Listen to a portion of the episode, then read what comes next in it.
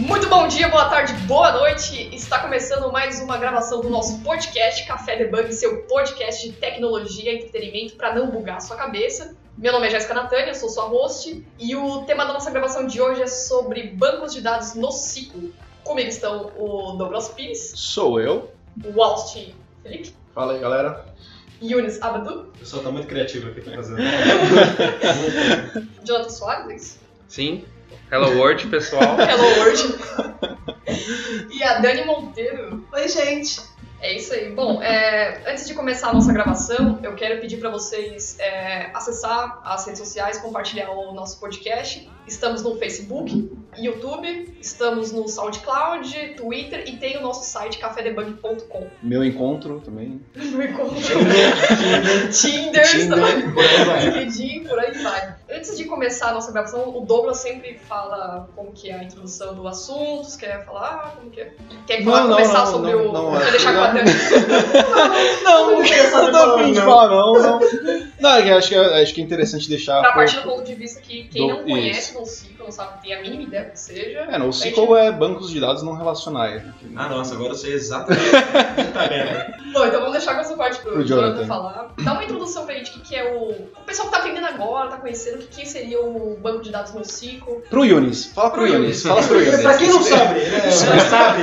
Explica pro Yunis que não sabe. O Yunis está aqui, não sabe. Bom, NoSQL, né? Vamos um pouquinho, um pouquinho de história, tá? NoSQL é só uma terminologia bancos de dados não relacionais, tá? E, e muito ao contrário de que muita gente fala de NoSQL, de ser no, not SQL, né? Seria mais not only SQL. É, surgiu aí em meados de 2006, quando o Google lançou o Big Table. Foi o primeiro banco de dados ali a nível comercial que a gente sabe, que a gente tenha conhecimento. E depois disso vieram muitos outros, né? Outras vertentes de outros bancos de dados que se categorizam de inúmeras maneiras. Basicamente, são bancos de dados que originalmente não são relacionais. Existem inúmeras exceções que a gente vai falar aqui também, mas é apenas novas ferramentas de se armazenar dados, como os bancos de dados relacionais, já conhecidos como MySQL, SQL Server, Postgres, é, Access e afins. O que a gente vai ver hoje é mais ou menos uma introdução sobre NoSQL no contexto geral. A Dani vai, vai tocar muito aqui junto comigo, a gente vai tentar esclarecer as dúvidas, falar sobre o mercado de trabalho também, como que tá e, e afins. Pela cara do, do Yunis, ele entendeu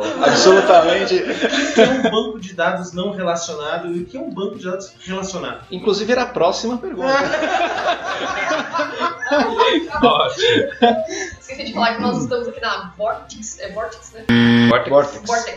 Vortex fazendo essa gravação, comendo pipoca, tomando café aqui, o pessoal abriu espaço. E no final a gente vai começar a falar também sobre as oportunidades com a final a gente Vortex. vai pedir pizza e começar Vai a pedir pizza também, é. A gente vai falar nada, a gente só tem que comer pizza. Ótimo. Mas enfim, é. Qual a diferença, então, entre que é bancos diferença? relacionais e não, não relacionais? Bom, bastantes as, as diferenças. Porém, é, a gente pode seguir uma linha de raciocínio onde bancos de dados relacionais eles utilizam um fundamento de ACID, né, ou ACID, que é basicamente a atomicidade, a consistência, isolamento, durabilidade, que trabalha dentro da álgebra relacional e formas normais e tudo mais. Então, Bancos de dados relacionais, eles normalmente trazem é, transações atômicas, isolamento, durabilidade. E o que isso significa? né? Na- na- Muito obrigado! A transação atômica. o, o- o que isso significa? Num contexto geral, ah, os bancos de dados relacionais eles podem é, é até redundante falar isso, mas eles você pode colocar os dados, as tabelas, né, os grupos de dados que você tem lá para se relacionar de alguma forma em cima da álgebra relacional. Se você não sabe o que é álgebra relacional, por favor estude álgebra. Ah, ok. Mas é, Viu, onde você pode, pode colocar os dados para se relacionar e ter garantias que esses dados estão se relacionando da maneira correta ou da maneira que você previamente decidiu que iria ser assim, tá? E os, da, os NoSQL, ele, eles vêm para fazer basicamente o contrário. Né? Você não tem é, formas normais para relacionar os dados, para estruturar os dados, e ele tem um fundamento base, né? que é uma, uma sigla né? que vai garantir muito mais disponibilidade e escalabilidade. Então, bancos de dados relacionais ACID, ACID e bancos de dados não relacionais BASE, B-A-S-E. Então são esses fundamentos que dif diferem esses dois, essas duas famílias, sub, é, super famílias, né? Esses grupos de bancos de dados. A partir disso a gente vai desmembrar mais para frente por que, que tem que ser assim e as suas peculiaridades. Mas o que você precisa entender, principalmente esses dois conceitos que diferem estruturalmente essas famílias de bancos de dados. Boa, boa. É, você tem algum ponto, Dani, para falar? É... A única, um outro ponto que eu acho bem importante é que, só complementando o que o Jonathan já falou, é que os bancos de dados relacionais eles têm um esquema fixo. Sim. Enquanto os bancos de dados NoSQL eles são schemaless. Então, para alterar um banco de dados, SQL Server ou um MySQL, você tem que alterar a tabela, dar lá um alter table para adicionar uma coluna. Por quê? Porque eu conheço já toda a estrutura, eu conheço quais são as colunas que fazem parte daquela tabela. Quando eu estou falando de um banco de dados NoSQL, não necessariamente. Então, dentro da mesma coleção de, de, de documentos, por exemplo, eu posso ter documentos com a estrutura muito diferente. Desde de, uma, de um uma família de colunas, eu também posso ter linhas com colunas diferentes, o que não acontece no banco de dados relacional. Ah, legal. É que a gente tá falando colunas, é, linhas, então aqui a gente vai entrar nesse assunto. É que cada banco de dados tem a sua peculiaridade, né? Uhum. É, eu chamo de classe ou família, tá? Classe é, família. Onde os NoSQLs, eles se dividem, né? A gente já tem mais de 260 bancos de dados NoSQL no mercado. 260? 260. Então, é, o mundo é muito mais do que MongoDB, Cassandra, Neo4j e Redis. Mas usem MongoDB, tá? Usem MongoDB. MongoDB é amor. MongoDB me patrocina. é... Eu não sei o que é MongoDB. Ah, não, sério? Tá, tá forçando. Esquece. Mas você quer falar um pouco sobre É, isso? tem- Aproveitando, aproveitando esse gatilho que vocês falaram, né, do que tem, do que, que é diferente, tudo, eu acho legal falar o, o porquê que surgiu, por qual a necessidade de, de ter criado isso, por que sair do relacional, por que, que as empresas decidiram naquela época criar esses novos bancos, o que, que faltou, o que, que faltava para poder ficar legal, deixar mais rápido, provavelmente. Faltava duas coisas. Ou faltava dinheiro, que hoje ainda é um, um grande influenciador do movimento A NoSQL. gente tá falando de Oracle e SQL Server. Exato. Tá. Eu não queria citar nomes, mas a gente- a está falando justamente de Oracle Hack, Exadatas e afins, Uhum. tá? E ou é, escalabilidade, né, performance e o fato de ser schemaless, tá? O, o fator que a Dani acabou de dizer, de ser schemaless, você nem sempre sabe como é a estrutura de dados. né? hoje a gente vê muitos sistemas com inúmeras colunas dentro dos bancos de dados relacionais que é quase o campo tudo nulo. Né? Já viu aquelas, aqueles sistemas que você faz o Sim. select na tabela e tá tudo nulo? Tipo, um ou outro registro que está preenchido. Porque, Isso é um grande motivador do NoSQL. Porque deixou de usar em algum tempo né, na vida da empresa, Exato. adicionou o campo e não poderia tirar porque senão ia quebrar É. Exato, isso. São inúmeros motivadores, tá? Eu acho que também uma coisa que a gente que é legal é porque o volume de dados vem aumentando muito. E aí, cada vez mais eu preciso aumentar o desempenho. As minhas máquinas, que antigamente eu tinha um servidor Mega Power com o meu banco de dados, e aí eu precisava escalar. O que eu fazia? Ah, vamos adicionar mais memória. E quando a memória não é mais suficiente? Quando aquela máquina já não suporta mais memória? Parênteses, tá? Quando eu preciso melhorar o meu servidor para melhorar o desempenho das minhas queries, eu estou escalando verticalmente. Então, melhora a máquina, melhora o desempenho. Quando a máquina já não dá mais para melhorar aquela máquina, então os NoSQLs ele tem, eles têm como particularidade também o fato de que eles são executados em hardware mais barato. Isso não quer dizer Raspberry, tá, galera? Raspberry eu sei o que é. Raspberry eu sei o que é. Não são drogas, Não tá? é. Não são drogas. Anteriormente em Café Debug. É bem infantil essa Raspberry, cara. Foi esse site de Raspberry que eu achei, bicho. Ah, aqui você botou Raspberry Eu só. coloquei Raspberry. Eu achei uma Raspberry muito mais interessante pra adultos. Coloca Raspberry Pi. É, vai, vamos lá. Raspberry Pi. Ah, tem é uma torta, segunda. é uma É a torta. segunda da, pesquisa. Você vê como a primeira também bem. O Google ranqueou muito bem. Legal que não caiu nem ó, sabe. é a primeira pra você, porque pra mim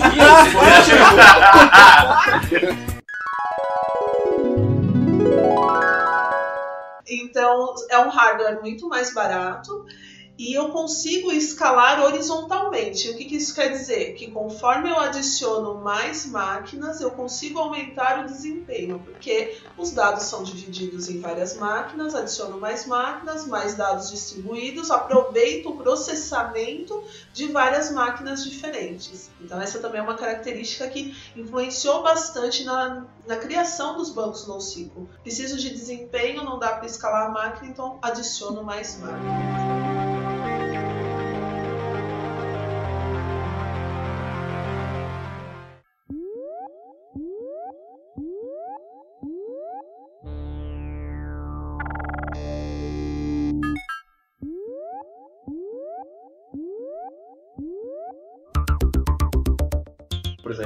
De Big Data, é, o que, que o, o NoSQL trouxe de, de interessante para eles, né? Principalmente porque a gente vai começar a falar sobre essas outras empresas que adotaram, trouxe de, de interessante para esse mundo do Big Data. grande volume de dados com baixo custo de processamento. Então você consegue ter um banco de dados rápido, performático, sem ter que investir muito dinheiro ou em licenças, porque a 90% dos bancos de dados NoSQL são open source. Então você consegue entrar aí com uma boa performance sem adquirir uma licença comercial muito cara. Schemaless, porque normalmente Big Data você não sabe que tipo de dado você está recebendo. Você está recebendo dados de inúmeras fontes, de IoT, de web, de web, é, e-mail, a geladeira está mandando dados, né? a lavadora hoje em dia está mandando dados. Então você não sabe muito bem o que vai vir, ou você não quer gastar muito tempo fazendo essas estruturas. O NoSQL abraça muito essas questões de dados não estruturados. São inúmeros motivadores que fazem o NoSQL cada vez ganhar mais espaço no, no dia a dia das empresas. E aí, você tinha falado aí que tem as várias famílias, subfamílias, né? E a gente tem aí o orientado a documento, orientado a coluna, orientado a grafo. É, qual é a diferença entre cada um deles? Ah, Se você não sabe, né?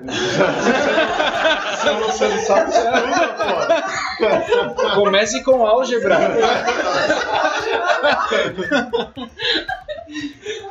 As quatro famílias né, de bancos de dados NoSQL, cada uma delas é adequada para uma situação. O tipo de banco de dados mais simples, com a estrutura mais simples, são chave-valor, onde eu tenho uma chave associada a um valor. hein?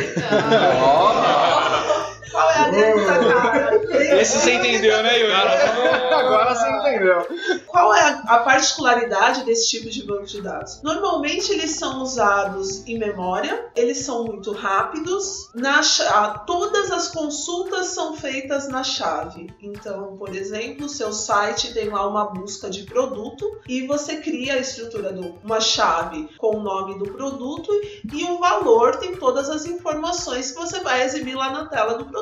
Esse é o tipo de banco de dados. Os valores podem ser de vários tipos, mas o que caracteriza ele é uma chave associada a um valor e todas as pesquisas feitas na chave. O tipo de banco de dados orientado a documentos, é, ele armazena dados semi-estruturados. Por exemplo, JSON. Na maior parte dos casos, aliás, o JSON. Qual é a diferença? Ele também tem uma chave e também tem um valor. E a diferença maior dele para um banco de dados chave e valor é que as pesquisas podem ser feitas na chave e também nos valores. Então eu tenho estruturas complexas ou conhecidas e eu posso pesquisar dentro dessa estrutura lá do JSON nos valores dos, dos dados. Os bancos de dados de família de colunas, eles até lembram, tá? Uma, vão lembrar muito uma tabela, então eu tenho um ID de uma linha, é, tenho colunas, uma coluna ela tem um nome, um valor e um timestamp, mas cada linha tem um conjunto de colunas diferentes. Eles, é, esse tipo de banco de dados normalmente eles têm a carga muito rápida, daí eles respondem a uma questão,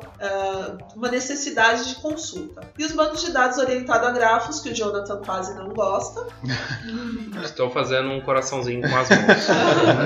É, Eu acho engraçado que ela fala chave, coluna, linha, não sei o que. É, é Excel? É, é tipo Excel, é tipo Excel. É, é tipo Excel. É tipo Excel. tá quase. Você tá, che- você tá chegando lá, Yuri. Você tá chegando lá, cara.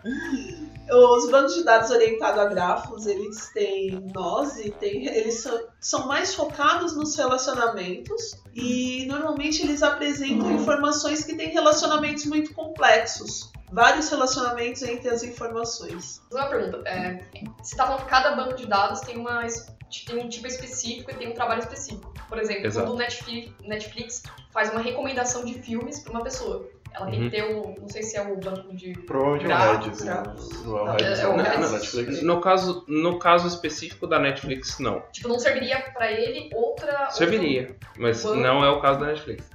Continua com a mão levantada não, aí, não, cara. Aquela fala do Netflix, tipo, Netflix é Big Data ou no SQL? Netflix é uma empresa. Aqui.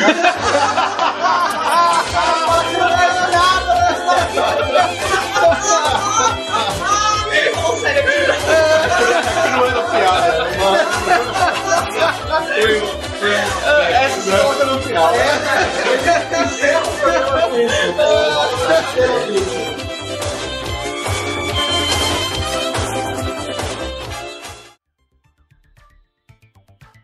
Vamos lá, tá? É, voltada, a- vamos fazer um link ao mercado de trabalho e onde cada empresa se posiciona a cada tipo de banco. tá?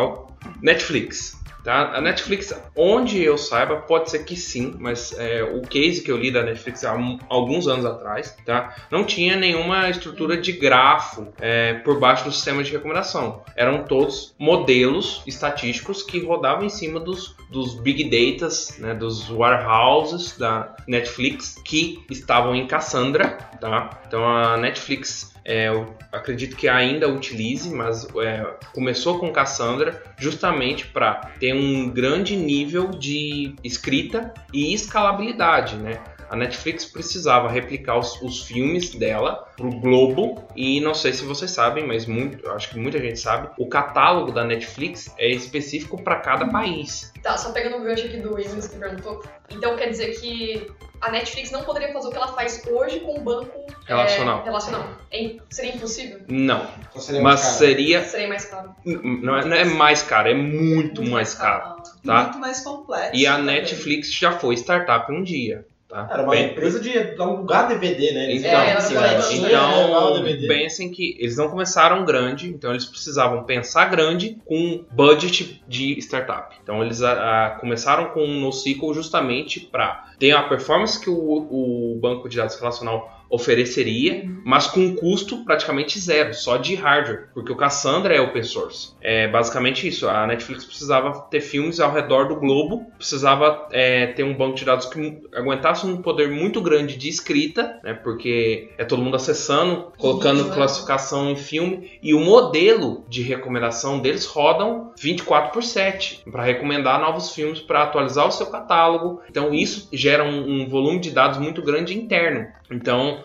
o caso do, do, do Cassandra com Netflix, que talvez é, é um dos maiores cases que a, que a Apache Cassandra tem, né? É a Netflix. Agora você falando de case de empresas, o Twitter, você sabe qual que é o banco que eles usam? O Twitter passou por um. Ainda passa, né? Mas passou por um, um momento de rebuliço muito grande. Não sei quem que é early adopters do Twitter. Ah, Tem rebuliço no Twitter a cada 30 segundos, Não, cara. mas, mas antes era um rebuliço muito grande, né? Aí, Não, isso é infraestrutura, Ah, não, não polêmica. Não a pô. polêmica. Não, não é não. Cresceu bastante. objetivo. o Twitter passa, não sei se ainda passa, mas passou por crises financeiras, digamos assim, Sério? tá? Por custo de infra. Nossa. O Twitter é, foi feito tipo meio pras coxas aí e cresceu, teve um volume muito grande porque foi um negócio extremamente inovador na época. Se reduzir os caracteres, Era papapá, menor, papapá, era um ne- e eles não tinham estrutura para aguentar o volume de usuários. Saía do ar direto. é, e- Blue Whale, né? Que tinha É.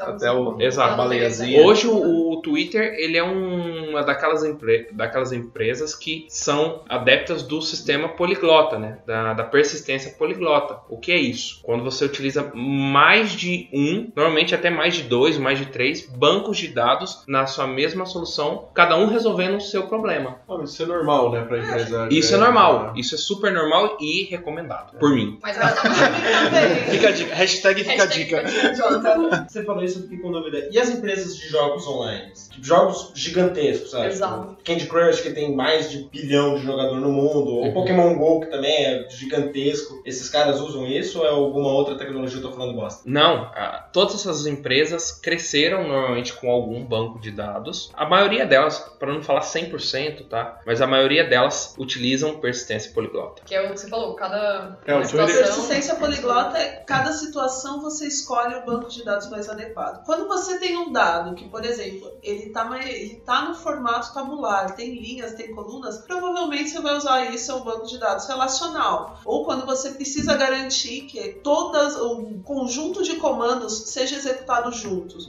Tudo junto ou não executa nada, então provavelmente você vai usar um banco de dados relacional. É, seu dado é semi-estruturado, você precisa de escalar horizontalmente, ah, provavelmente um banco de dados orientado a documentos, provavelmente um MongoDB, ou qualquer outro banco de dados orientado a documentos. Consultas muito rápidas, dados em memória, por exemplo, fila, coisas assim, banco de dados ou chave-valor, porque você já conhece a consulta. E banco de dados onde você precisa de uma carga muito rápida e não quer ter só um ponto de falha, porque, por exemplo, o Cassandra, os dados são distribuídos é, entre várias máquinas, então você usa um banco de dados orientado à família de colunas. Então é meio que respeitar o formato do seu dado para você escolher onde você vai colocar. Ou seja, tudo vai, ser, vai depender do projeto, vai depender da sua necessidade. Cada necessidade tem um tipo de banco diferente que você pode usar. Exato. Aproveitando, aproveitando o gancho da, da, da falha que você falou, e até aproveitando o conceito de ACID que você falou, um dos conceitos é que você é, garanta gravar o dado ou não, né? No, no caso do banco do ACID, garanta gravar o dado mesmo que a máquina caia desligue e já era, você não vai perder nada. Uhum. Esse, em teoria, seria o conceito do, do, do ACID e na parte de distribuição, na parte né, de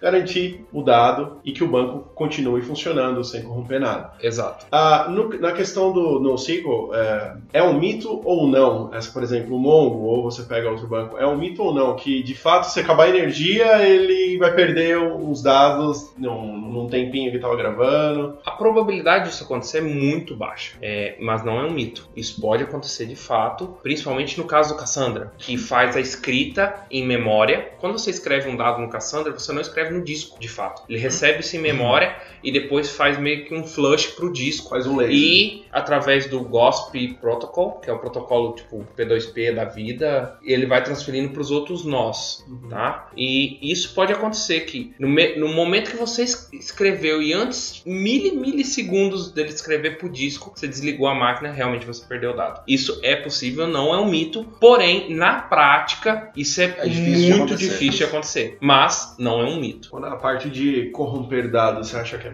é possível, por exemplo, com o NoSQL? É, mas é mais difícil ainda, tá? Ah, antigamente os bancos de dados NoSQL, eles eram mais frágeis, Uhum. né? Mas hoje em dia, principalmente com os maiores, é quase impossível disso acontecer porque os caras investem muito em tecnologia para que esse tipo de coisa não aconteça. Tem também um, um ponto, é, o uso das configurações, né? Então, algumas, o que eu tenho visto é, vamos usar o MongoDB do jeito que ele tá, e eles têm várias configurações onde você pode, por exemplo, ah, eu vou perder um pouco de desempenho, mas é, eu só quero que a minha aplicação tenha o ok do banco depois que o dado for gravado no disco. Ou, por exemplo, ah, no caso do MongoDB, que a replicação é master e slave, ah, se eu configurar a aplicação para ler no, nos servidores secundários, pode ser que esteja diferente do servidor primário. E aí cai nessas coisas de falar, pô, meu dado tá inconsistente? Não, seu dado não tá inconsistente. Só que você tem o tempo de replicação. Então,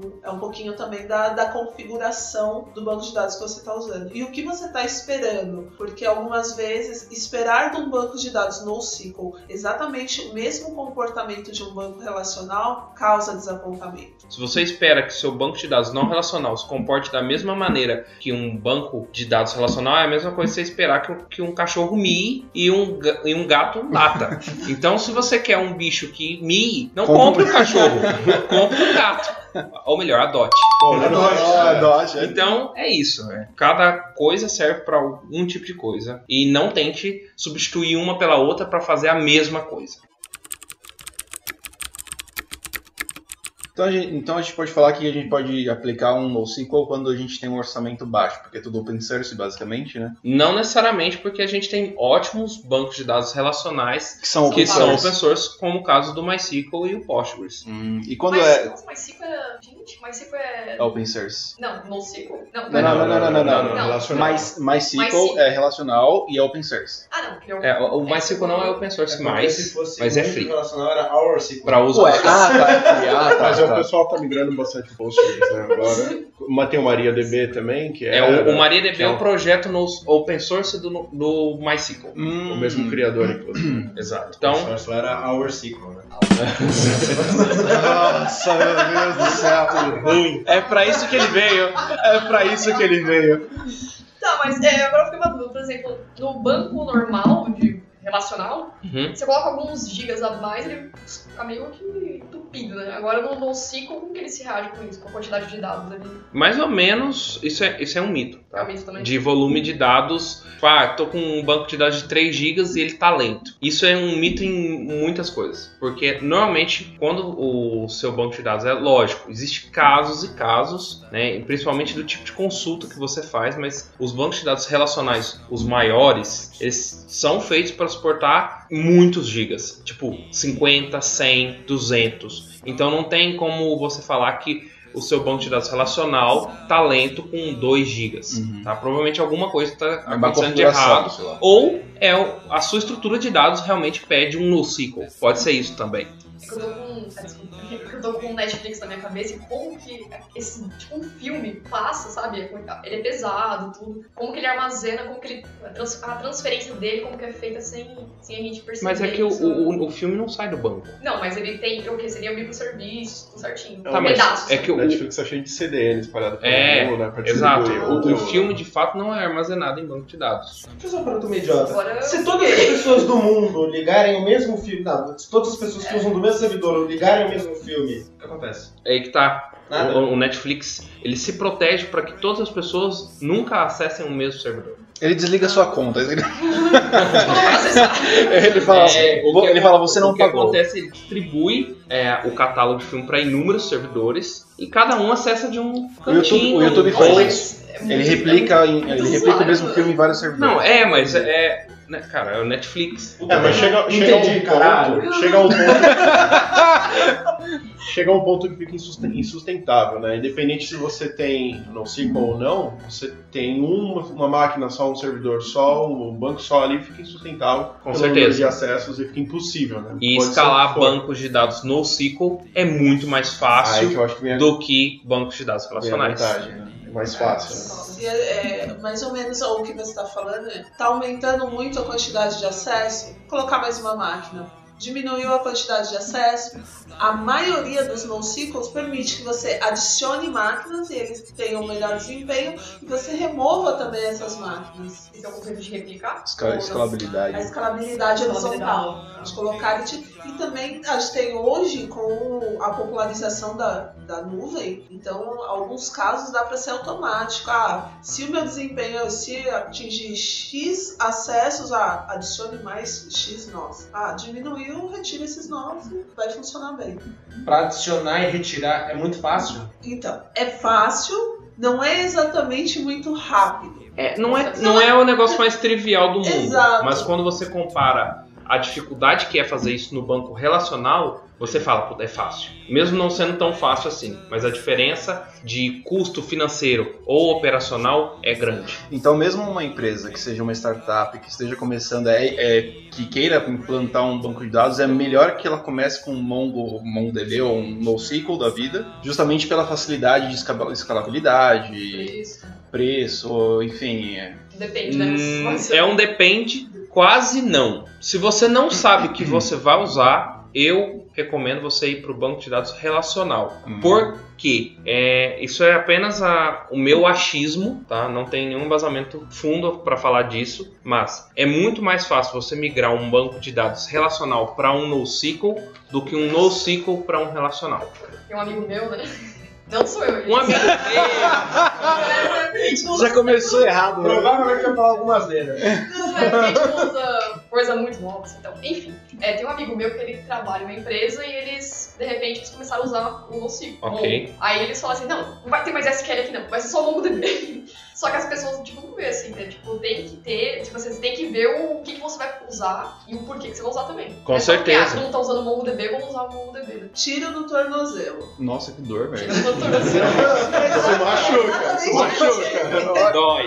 Nossa. Nossa. Exato, é uma decisão que, na minha opinião, é muito precipitada. Primeiro porque o Mongo ele serve para algumas situações, ele não atende todas. É, e é o que o Jonathan falou é bem legal, porque é mais fácil sair de um NoSQL e entrar no relacional, cara, vai dar bastante trabalho. Então, tem coisas que a gente não foge, né? Tem que modelar os dados, tem que entender primeiro para depois decidir qual é a tecnologia adequada. De qualquer forma, você migrar ou não, isso daí é uma decisão de arquitetura que tem que ser bem pensada. Sim. Tá né? Não, não, exatamente. Fuja do modismo. É, não é só porque tá todo mundo usando que você é obrigatório, ob- obrigado a, a utilizar também. É, o, o NoSQL ele, ele abrange muitas coisas, principalmente o MongoDB, que é um banco de dados, digamos assim, mais genérico, tá? Porque ele, a modelagem dele é flexível e você consegue abranger muitos cenários com o MongoDB, mas não são todos, tá? Então, é, não inventa, tá?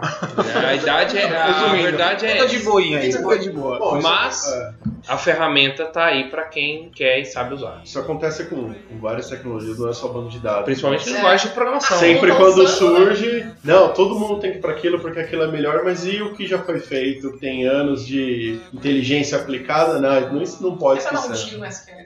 Né? Então, é, se a gente parar para pensar na, na história, os bancos de dados relacionais eles estão aí há quase 40 anos comercialmente. Acho- se eu não me engano, os 60. primeiros vieram desde 1983, foram os primeiros bancos relacionais comercializados. Então, tem muita coisa que foi desenvolvida usando esse tipo de banco. Tem muita coisa que, que já está em produção, que já é sucesso. Então, é, não tem por que mudar. Mas agora tem muita. E também porque antigamente o volume de dados e o formato dos dados era muito diferente. Agora, nos últimos anos, que a gente tem entrado numa, numa era onde a produção de dados é muito maior. Então. Faz muito mais sentido usar. Faz né? muito mais sentido no agora é analisar o que realmente vai te atender. A modinha é igual aquela menina embalada de 13 anos que foge de casa e quando vai voltar dá tudo errado.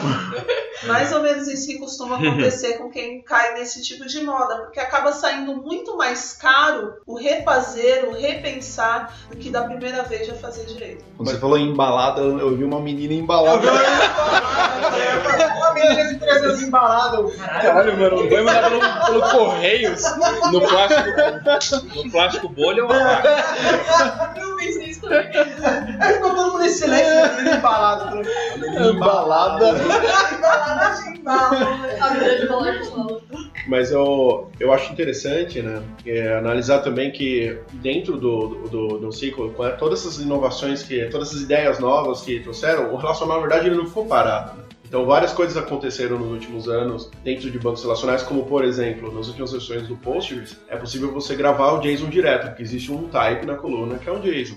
Isso ajuda bastante quando você tem que armazenar algum dado específico, em vez de você ficar criando várias colunas e depois você, cria, você cria direto, igual no, no Mongo, por exemplo. Então você consegue fazer isso com Postgres.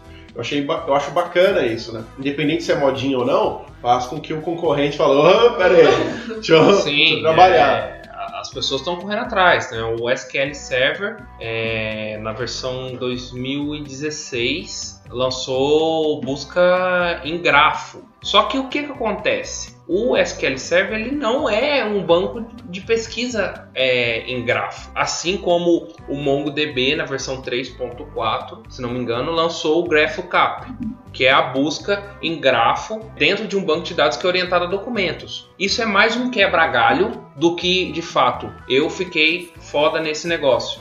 Tá? Então, é, quando a- as pessoas falam de Postgres, SQL Server, guarda JSON, beleza, você consegue guardar JSON, beleza, salva super bem, mas você já, pens- já tentou fazer uma consulta de agregação dentro desse campo JSON do Postgres? Uma, uma query extremamente complexa ou que rola algum algoritmo ali dentro de busca? A maioria das vezes eu, eu não cheguei a enxergar Tem os seus limites. Exato, né? tem os seus limites. Certeza. Então, é, mais uma vez, tem que saber escolher. É, eu estou escolhendo uma coisa para determinado problema, eu estou resolvendo um negócio, um problema que é mais superficial, que eu só preciso de um quebra-galho mesmo. Nesse aspecto das melhorias, uma coisa que eu acho bem bacana, quando os bancos de dados relacionais usam o que tem de melhor nas outras tecnologias. No SQL 2017, eu acho que não, desde o 2016, mas na versão 2017 que eu tenho testado mais, ele tem o Column Store Index. Pega os dados, armazena no formato colunar e o acesso é muito mais rápido. Né? Então, é uma coisa que vem lá do NoSQL, um formato diferente de armazenamento de dados e o SQL usa isso para trazer um melhor desempenho nas consultas. Então, é uma coisa que eu acho legal, sim, esse intercâmbio de, de tecnologias, de usar o que tem de, de melhor em cada um deles. É, você falou do SQL, eu acredito que um ponto importante também que ajudou a questão de comunidade, de ser open source, tudo, porque agora eles estão colocando no Linux e eu acho que isso é a melhor coisa do SQL Server. Estão portando, não sei se já está funcionando Já. o SQL Server Já. bem, não sei se já lançou para produção ou se já, é já só uma lançou- qualidade. a versão 2017 ela já é executada no Linux, é, em containers Docker. E o que é legal é que é exata não tem essa de ah, o SQL é diferente no Windows e no Linux. Mesma coisa. Não, exatamente igual no Windows quanto no Linux. Já está funcionando e é bem legal. Um adendo a- ao SQL Server, tá, pessoal? Ah, se você for utilizar ele no Linux, tenha um único cuidado, tá? Você precisa saber de Linux para usar, tá bom? Não use no Linux, né?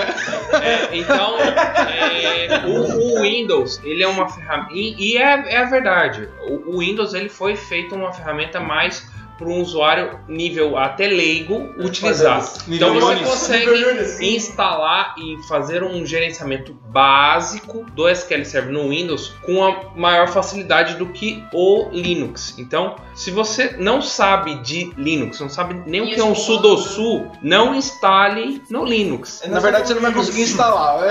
É, não, mas às vezes a pessoa preocupado, instala seguindo um tutorial. Ah, sim, é verdade. Segue uma receita de bolo, instala e põe em produção. Aí deu alguma coisa, pronto. É você demitido. tá condenando, é, você condena uma ferramenta que é super bacana dentro de um sistema operacional que é super ultra bacana e condena todo o seu negócio por inexperiência. Se você não sabe fazer isso, você não trabalha com tecnologia, vamos trabalhar comigo no teatro.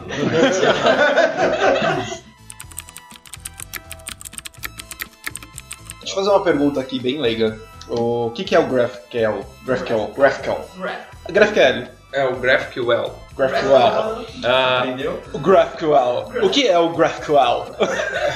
Então, o, o GraphQL, ele, se não me engano, o Facebook lançou ele, ele é uma, ainda é o mantenedor ali, né, do, do projeto, e é basicamente uma, uma- um framework ali, o- né, encapsulado para você fazer consultas é, de uma maneira mais orientada a grafo, tá? Ele Ele é não padrão, tem né? nada a ver com banco de dados orientado a Uhum. grafos, tá? Ele foi é, lançado ali muito para o pessoal fazer acesso a dados em camadas de APIs e JavaScript e afins. Hoje existem alguns bancos de dados orientados a grafos que dão suporte ou até utilizam o GraphQL como linguagem primária para consulta de dados, mas as duas coisas são diferentes. Uhum. GraphQL não necessariamente é ligada A banco de é, dados. a bancos de dados orientada a grafos. Ô, Jonathan, só pra você, pra vocês claro, assim, pra quem tá ouvindo, grafo, os bancos orientados a grafo são aqueles que tem aquele, aqueles com relacionamento ou pra trabalhar com gráfico. Não. Só pra deixar. Gráficos e grafos São coisas são coisas bem diferentes. Em inglês, graph é gráfico ou grafo, tá? Então a palavra em inglês ela não tem essa distinção. Então se você coloca graph no Google Tradutor, ele vai traduzir para gráfico, Ah, mas então. não é essa tradução. Graph, nesse caso, é grafo, de teoria dos grafos, algoritmos de, de busca de menor caminho, de Dijkstra e afins, que são os embasamentos para os bancos de dados orientados a grafos, que são é, baseados em arestas, vértices, nós, tudo aquilo de grafo que a gente sabe que não tem nada a ver com grafo. Resumindo, é chart, né, em inglês, né? É, vamos, vamos voltar a estudar álgebra. Vamos, Vamos, vamos estudar. Mas, mas acaba tendo um estudo, tipo, tanto a parte de bancos assim como grafos, tem uma, uma parte matemática bem Extremamente. extremamente importante. É, é, os bancos de dados orientados a grafos, já me aprofundando nessa família que eu amo muito. Newport, né? Hashtag. É o New, Hashtag Newport. é, hashtag Neo4j, Neo4j por sinal. Ele é o banco de dados orientado a grafos mais utilizado no mundo e ele resolve pouquíssimos problemas. É, infelizmente ou felizmente, ele é um banco de dados bem específico. Né? Ele resolve sistemas de recomendação, é, sistemas de análise, de busca, de menor caminho. né? Tem inúmeras coisas que ele resolve, mas dentro do contexto de tecnologia e empreendedorismo num contexto geral, é um banco de dados é bem específico, porém ele resolve uma coisa que nenhum banco de dados ainda consegue resolver com uma determinada performance, que é a busca circular. Quando você precisa fazer um join é, um- com uma tabela, sendo que a próxima tabela que ela está fazendo join é ela mesma. tá? Então, ah, isso acontece muito. é, então, quando você tem que fazer um join com a própria tabela para buscar dados de segundo nível, né? Ah, qual é o segundo maior salário da tabela de funcionários? Aí você tem que pegar e fazer um join com a própria tabela para descobrir esse tipo de coisa. Isso é muito, muito lento. É extremamente lento faz- fazer isso com grande volume de dados. É tipo eu tentando aprender alguma coisa hoje. Tá muito, muito lento. É, a diferença é que uma hora funciona. É só, só é lento, mas Só é lento.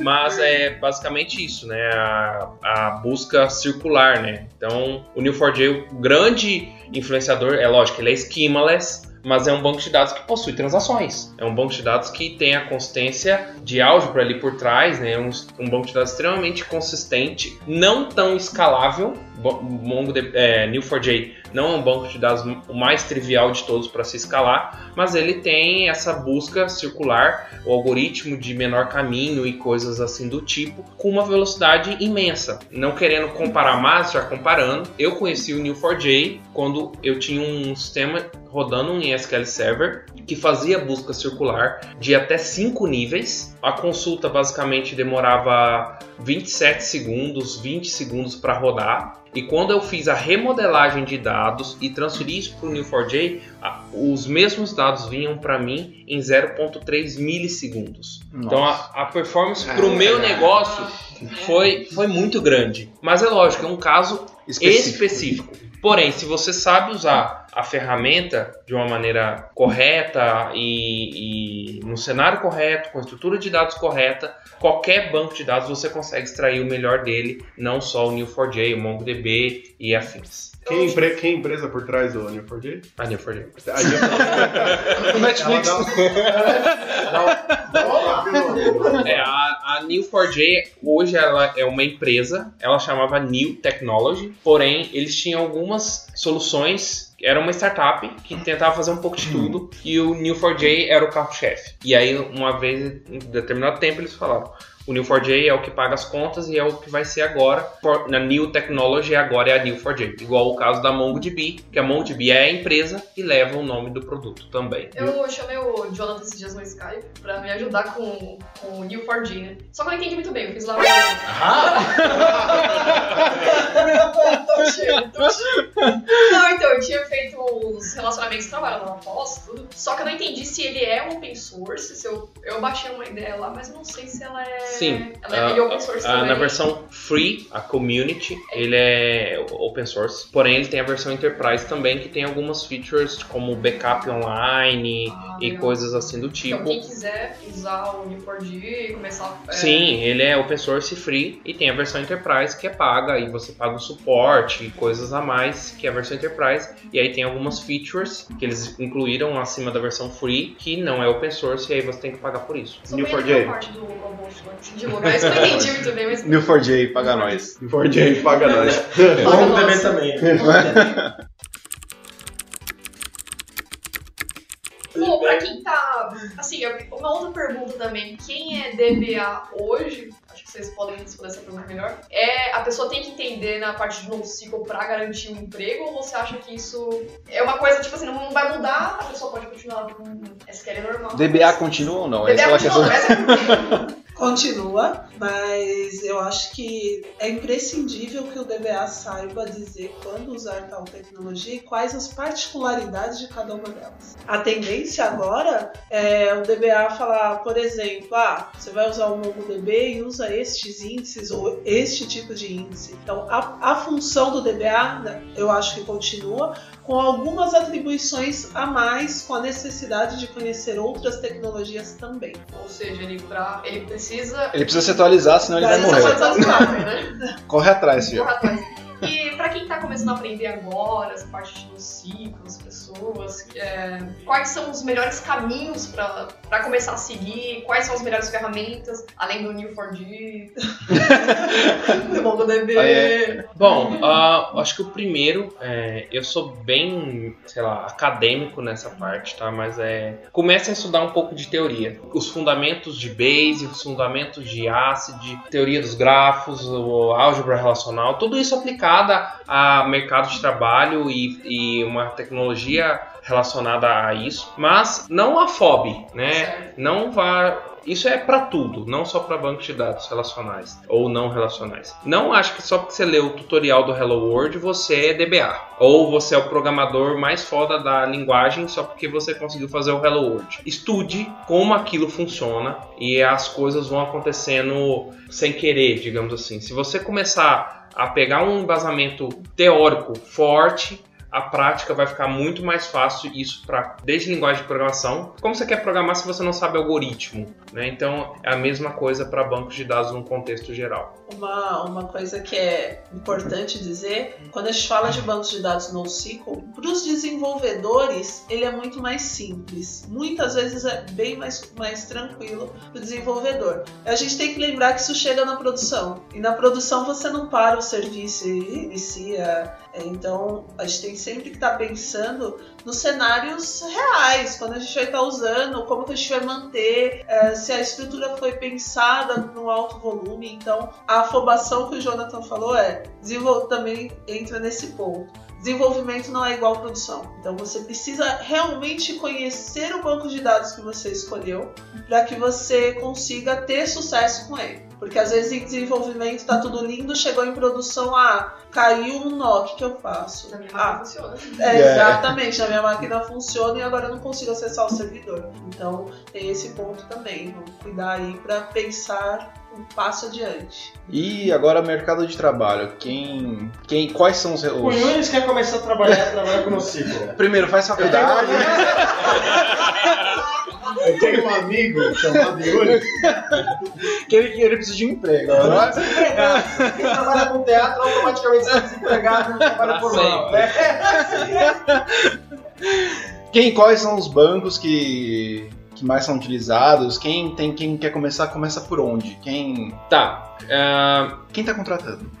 Não, são, são duas coisas diferentes. É, primeiro, para aprender, eu indico começar pelos bancos mais famosos, porque você encontra mais conteúdo na internet e cursos também. Começa com Redis, que a complexidade é baixa. A Dani falou que é super simples. Faz uns, um- umas brincadeiras lá. Depois vai para o MongoDB, que é um banco de dados didático, né, que tem ferramentas boas, o Cassandra, né, Neo4j, que são bancos mais diluídos no mercado. Você vai encontrar mais conteúdo para aprender e estudar. O que as empresas estão contratando, grande parte, são esses bancos de dados mais famosos. Porém, uma coisa que para mim vai ser é, iminente é o requisitos do desejável, do diferencial para o obrigatório. Hoje é obrigatório saber Para um dev? Não, mas é um diferencial. Daqui dois anos, três, talvez no máximo, isso não vai ser diferencial mais. Vai ser obrigatório porque as, as empresas vão ter soluções 100% no SQL e não tem mais essa de só sei fazer CRUD com Entity Framework, com algum ORM no MySQL, no SQL Server que vai estar tá tudo certo. Banco de dados NoSQL, ele é uma realidade, só que ele ainda é diferencial. O cara que sabe hoje, ele é um cara diferenciado. Daqui dois, três anos, ele é um cara comum. Então, o que vai ser o diferencial daqui três anos? Não sei. Mas isso é uma transição que a gente está passando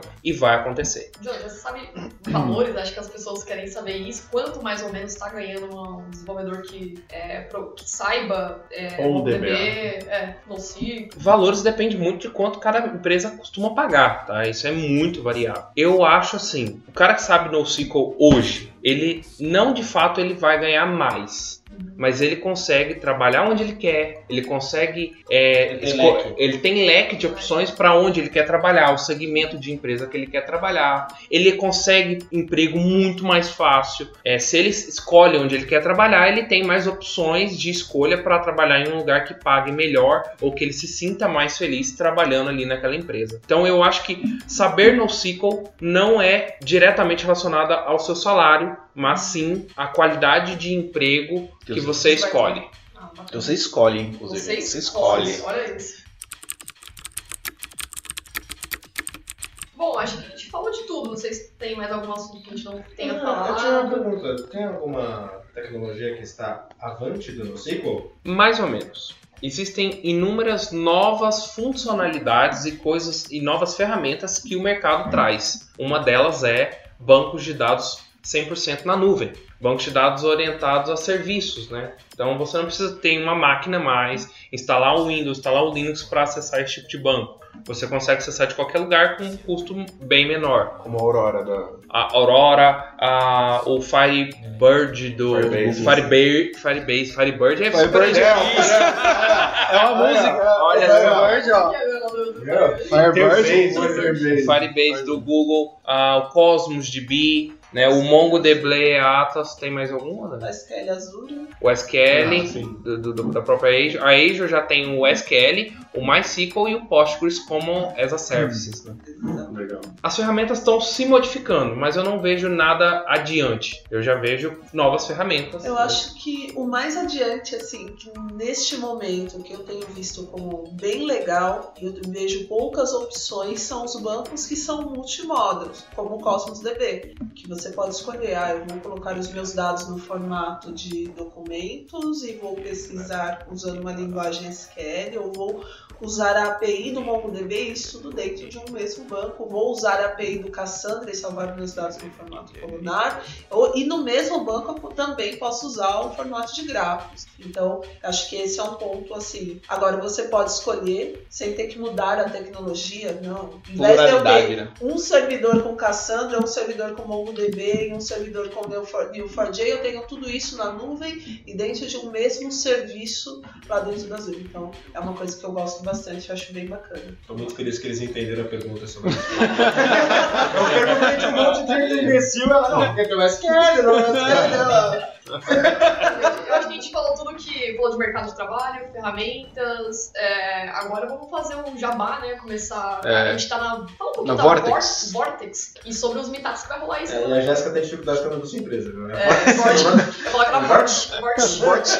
Vortex. Na Vortex. A Vortex né, é uma empresa que trabalha dentro do segmento é, financeiro, né, dentro mais ainda aprofundando dentro do viés de mercado de capitais. É uma empresa que trabalha como agente fiduciário, que é basicamente uma empresa que é, monitora e defende os direitos dos investidores com fundos e tudo mais, tá? Isso é bem a grosso modo. A gente está contratando. Tá contratando. Estamos, Ó, estamos contratando. Então, tem só entrar no Facebook ou no próprio site vortex.com.br, tem o campo de formulário lá, né? Ou para enviar um e-mail para mim, jx@vortex.com.br. Nossa. Vaga de. Uau. Cafezinho? Oi? Tem vaga de pra trazer cafezinho? Não, mas tem vaga pra, pra quem sabe no ciclo. Quem não sabe? É, é aquilo que eu te falei, é a realidade da, da empresa que eu vivo hoje. Saber NoSQL não é obrigatório. Se você não sabe, Você vira recepcionista. não. De maneira nenhuma. Mas, Mas é, talvez sim.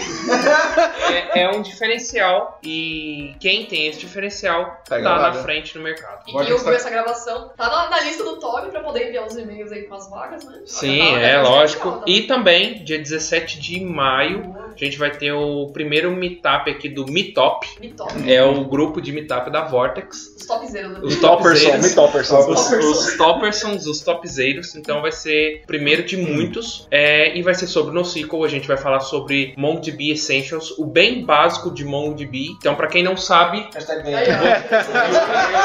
vem aí. Yunis está convidadíssimo. Exato. E também a gente vai falar sobre Essentials, né, o, a- os fundamentos do Neo4j Desktop, a ferramenta que a Jéssica tentou mexer lá Tentei e... mexer. e- Ah, Acho que até saiu alguma coisinha. Então, eu basicamente a gente vai... erro, Saiu- problema. Bom, pra quem não conhece o Jonathan, ele é MVP, ele é coordenador do, da. É, Monstros vs Player. Monstro versus Ele é- Ele é boss. Tadinho, tadinho do Yunis, né? tadinho do Yunis. Ah, às vezes dá dó. A comunidade New4G? A Mongo, A Mongo também. a NoSQL SP. no 5SP. É, muita coisa, né? E tem a Dani, que tá com a gente aqui, que é, é DBA, também faz parte da MVP da Microsoft. Você faz parte da comunidade do MongoDB também, né? Ah, a, a Dani é, é a Advocacy Hub também. Participa de vários meetups, tá no Nerds Girls, tá no Nerdzão, tá no. Então, Tá na é, geral, tá Tá na na geral, geral. tá na geral.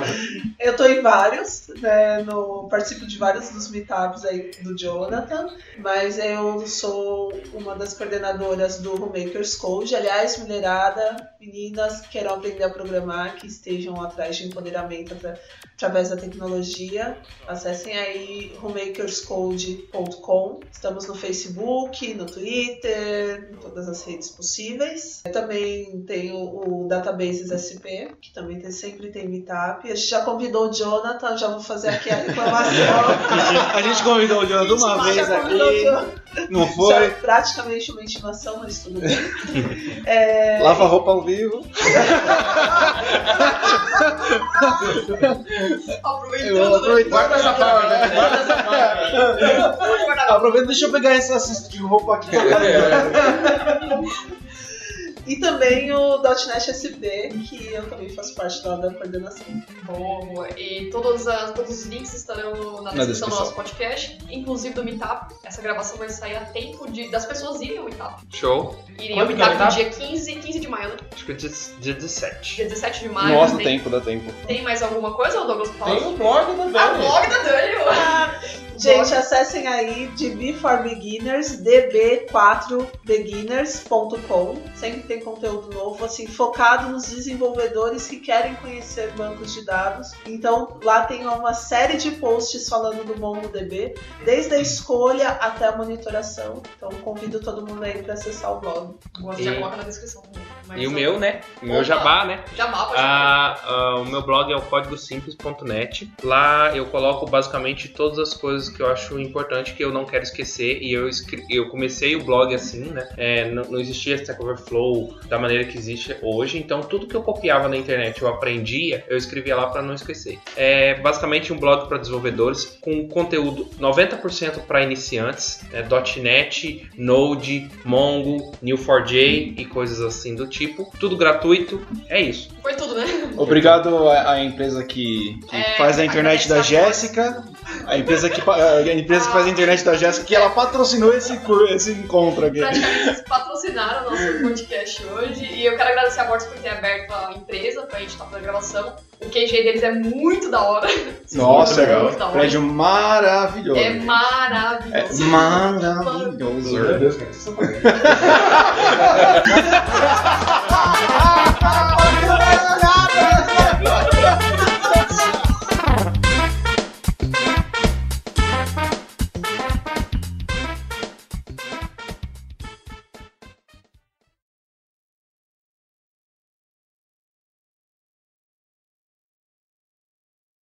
Eu acho- Quer falar? Pode falar, por favor. Não, o que eu, o que eu- Não, eu reparei. Por obséquio. Por obséquio. Não, não, não, peraí. É porque, é porque ela tava Essa aqui é a e a voz dela tava vindo pra cá. Essa é a Aham. É porque Fala o de som, mim. é porque o som ele vai sentido somente bate aqui e não vai mais pra frente. Eu penso nos outros rapazes. É tudo grau, né? Tudo grau. É tudo um Você quer grau. manter o pessoal magro, né? É. Esse é o objetivo.